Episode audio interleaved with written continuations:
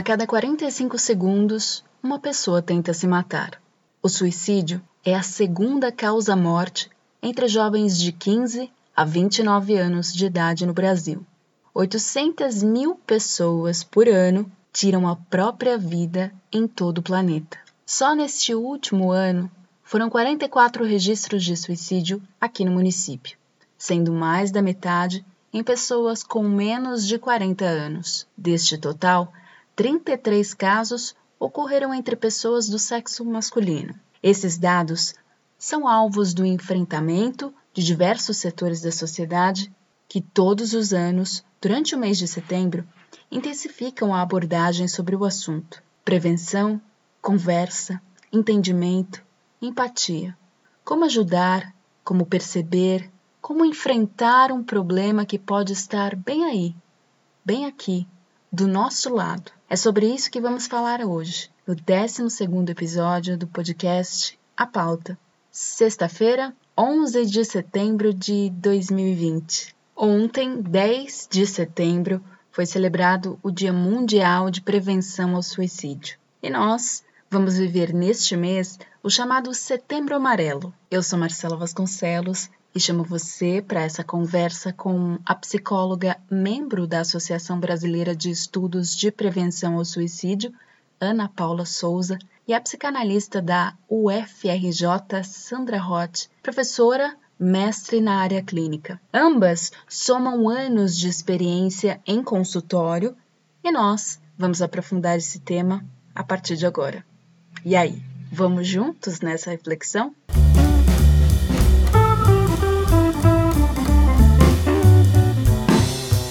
De acordo com um estudo realizado pela Unicamp, 17% dos brasileiros em algum momento pensou em se matar. Na maioria das vezes, no entanto, é possível evitar que esses pensamentos suicidas virem realidade. E as razões podem ser as mais diversas. Só que muita gente não faz ideia de que é possível buscar ajuda, que tem saída. Mas essa é uma tarefa árdua que exige cooperação mútua Alguns especialistas com quem nós conversamos para a produção desse episódio acreditam que esse tema ainda é tabu, ou seja, ainda vivemos numa sociedade que acredita que falar de determinados assuntos é dar margem para que eles aconteçam. Mas é preciso deixar de lado esse medo de falar sobre suicídio, derrubar tabus e compartilhar informações ligadas ao tema. Ao longo da história, em qualquer sociedade, temos assuntos que são proibidos, cercados de pudor, vergonha, dificuldade, coisas que não devem ser faladas. E o suicídio é, tem sido um tema delicado e proibido, inclusive em nossa sociedade. É muito difícil falar sobre um ato definitivo onde o próprio sujeito atenta contra a existência, contra a própria vida. Então é bastante deselegante até falar, mas isso precisa mudar. Mesmo que a gente tenha né, um mês de campanha, uma data mundial de prevenção, isso não quer dizer que a gente é, só necessite falar ou fazer alguma ação neste mês ou nesta data. O suicídio ele deve ser prevenido todos os dias, né, todos os meses do ano falar sobre o suicídio é super, né, super importante para conscientizar mesmo as pessoas, porque ainda se trata de um tabu para muitos. Esse mesmo receio foi enfrentado no passado, por exemplo, com as doenças sexualmente transmissíveis e o câncer. A prevenção tornou-se mais eficiente quando as pessoas passaram a conhecer melhor essas patologias, suas causas e consequências para só então poder enfrentá-las. Indivíduos de todas as idades e classes sociais cometem suicídio, e cada um deles desencadeia de 6 a 10 outras pessoas que são diretamente impactadas e sofrem sérias consequências difíceis de serem reparadas.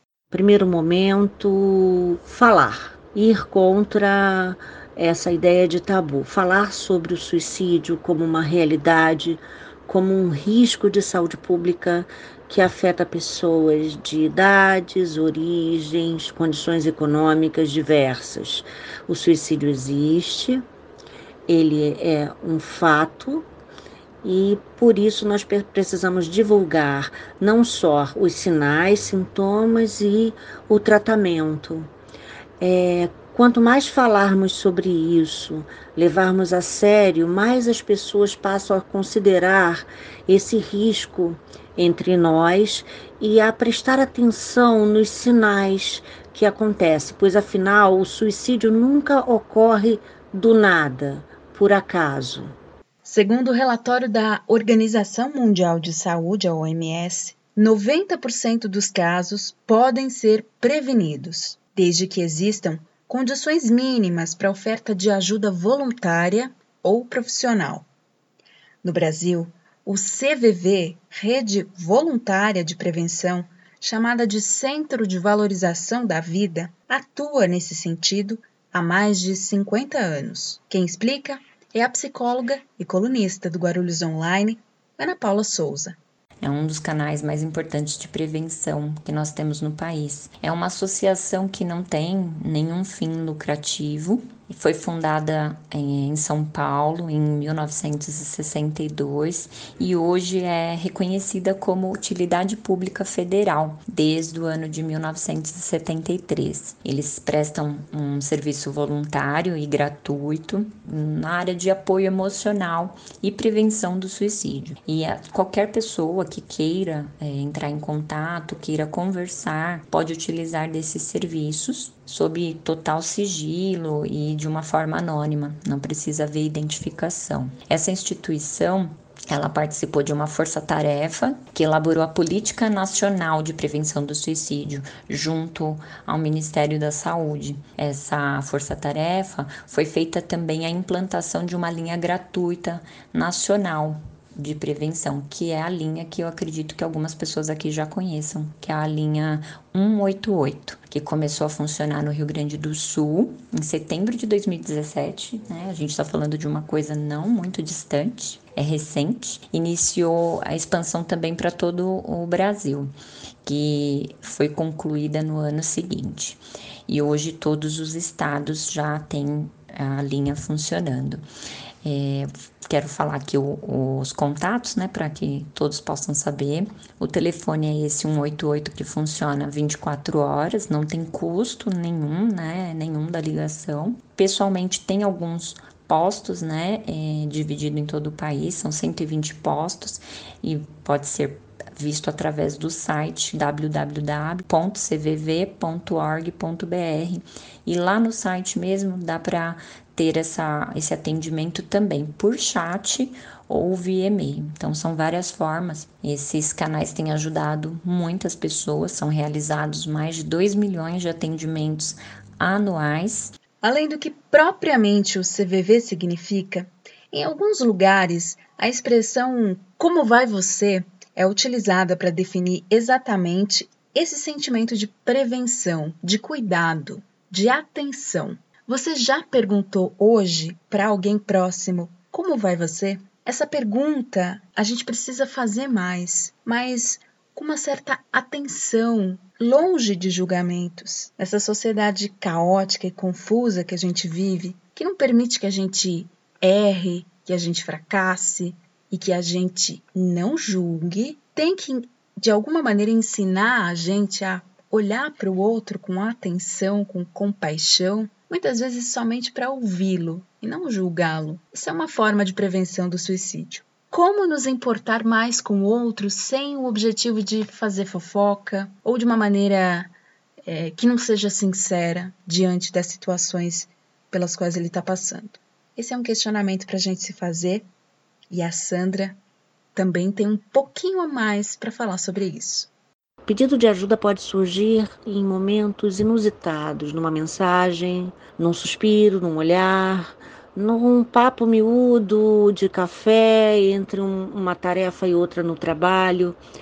Enfim, é, a, o socorro, o pedido de socorro lá está, a dor lá está. É, falta é, muito é, solidariedade tempo para dedicar à escuta interessada do outro. Intimidade é uma coisa que precisa ser é, desenvolvida fortemente na nossa sociedade.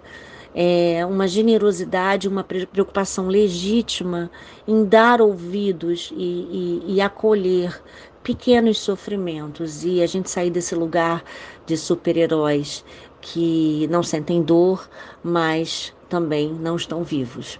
É importante dizer que o CVV tem voluntários treinados para ouvir pessoas que estão abaladas emocionalmente, que correm sério risco de tirar a própria vida. O Setembro Amarelo é uma campanha de conscientização sobre a prevenção do suicídio que tem uma proposta de associar a cor a diversos monumentos por todo o Brasil e assim poder tornar possível a visibilidade ainda maior da importância da campanha e dessa causa. Ah, esse é um grande desejo que este Setembro Amarelo, onde comemoramos a importância, celebramos a importância de ouvir ao outro como um meio de saúde, né? Que ele possa ser realmente diferente. É, na verdade, fala-se de algo que ocorre ao longo do ano todo, né? Mas acho que a atenção voltada, por exemplo, para as redes sociais, em função do trabalho em casa e do isolamento social, é, pôde dar um pouco mais de escuta, mostrar um pouco mais de atenção para essa realidade, né? Que é a necessidade de se falar, de se repetir, de se disseminar no tecido social a existência do suicídio e a necessidade de cuidar. Pessoas em risco de atentar contra a própria vida podem exibir alguns sinais que, para a maioria das pessoas, pode parecer irrelevante ou imperceptível, mas com uma certa atenção e sensibilidade é possível destacar esses pequenos sinais. Nem sempre esses sinais se resumem à tristeza e depressão ou à falta de propósito. É claro que a gente vai é, pensar é, em falar sobre o suicídio com responsabilidade.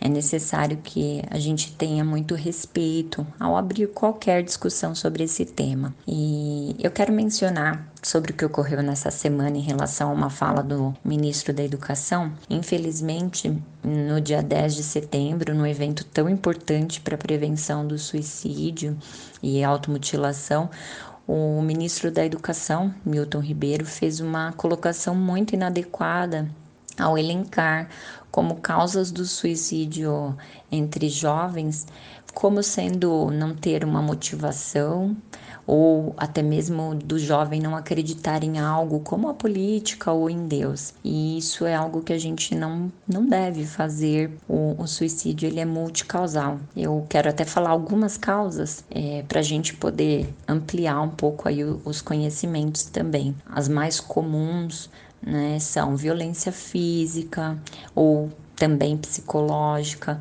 mudanças de fases, por exemplo, da infância para a adolescência, da adolescência para a vida adulta, né, onde há muita é, mudança e isso pode gerar também questões em relação né, à tentativa de suicídio, relacionamento com pais, amigos, parceiros, dificuldades enfrentadas na escola, uso de, de entorpecentes, no caso drogas, álcool, a própria depressão é uma causa também, e até mesmo o ambiente onde a pessoa vive pode ser uma causa para tentativa ou até mesmo a execução de um suicídio.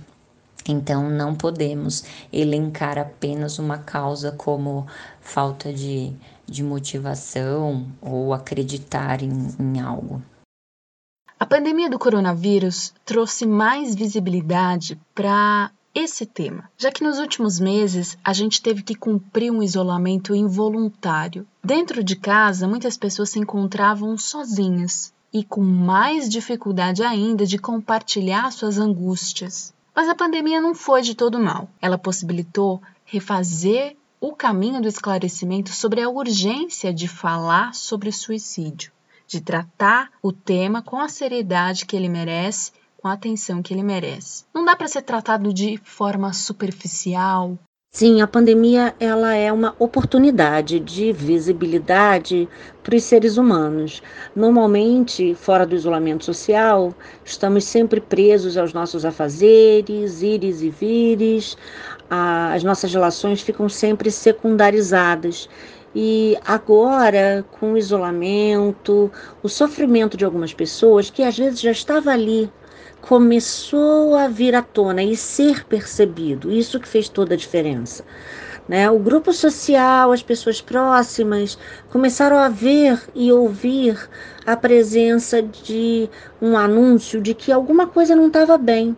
E saímos um pouco forçadamente ah, desses cruzamentos é, superficiais de bom dia, boa tarde, como vai. Começamos a olhar um pouquinho mais as pessoas intimamente. Vocês né, que estão aí me ouvindo já pararam para pensar qual é a causa do suicídio? É, eu lido nos atendimentos clínicos com pessoas diversas, com diferentes causas, quando falam que pensaram ou até mesmo as que tentaram a prática do suicídio como uma solução para suas dificuldades. Então, nós não podemos de forma alguma afirmar que o suicídio tem uma causa única, porque o suicídio ele é multicausal, multifatorial, são diversos fatores e a gente vai precisar levar em consideração a história, a vida, né, os sentimentos, as emoções de cada pessoa. É um sinal de que alguma coisa não está legal. A pessoa que parte para o ato, ela lutou muito já e ela está exausta, ela está cansada. E na verdade, ela não quer terminar com a vida, ela quer terminar com aquele modo de vida, ela quer eliminar aquela dor para a qual ela não consegue encontrar uma saída. Então, é, sentir e perceber isso, que não está dando conta, é, é algo que exige muita coragem, no sentido de buscar ajuda. E essa ajuda pode vir, às vezes, de uma forma delicada, de uma forma ah, dissimulada, meio escondida, mas é fortaleza. Né, conseguir, apesar de tudo, seguir em frente e construir uma nova vida é sempre uma coisa muito forte. Por isso, é importante ter um olhar atento e direcional. Isso significa não colocar todo mundo no mesmo balaio, ser simplista, dizer que é isso ou aquilo que vai resolver o problema do outro. Os sujeitos são únicos, as histórias são únicas e não é possível fazer uma generalização.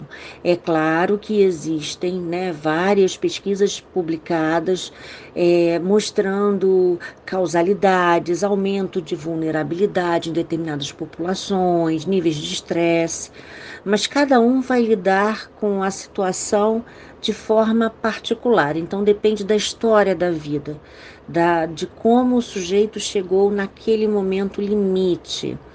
E sempre é, essa história já está presente antes do desejo, do pensamento ou do ato é, ser buscado, né? Então é muito importante que possa haver uma escuta e a gente estar tá atento uns aos outros, né, aos nossos próximos, aos outros humanos, coisa que nos últimos anos, né, em função da correria capitalista, a gente acaba perdendo. Não podemos reduzir a origem e a causa de atos suicidas a quadros depressivos. Tristeza, por exemplo, não é um, um transtorno psiquiátrico, é um sentimento que também pode provocar, pode levar a, ao desenlace trágico, né? Então é muito importante buscar serviços a serviços de saúde que inclusive necessitam de maior investimento, especialmente nesse momento que a gente está vivendo agora. Né? A degradação de investimentos nos serviços públicos de atenção mental que vem ocorrendo, uh, ocorrendo nos últimos momentos da nossa história é, deixa os serviços vulneráveis e menos efetivos, por exemplo, para o acolhimento. Então, a ideia é buscar ajuda onde se puder encontrar com profissionais de saúde mental sérios Então não desista, procure. Vamos para o que diz a esfera governamental que está mais próxima de nós? A Secretaria Municipal de Saúde informou que, por meio do Núcleo de Prevenção às Violências, o NPV, realiza encontros com a temática da prevenção do suicídio, em especial neste mês.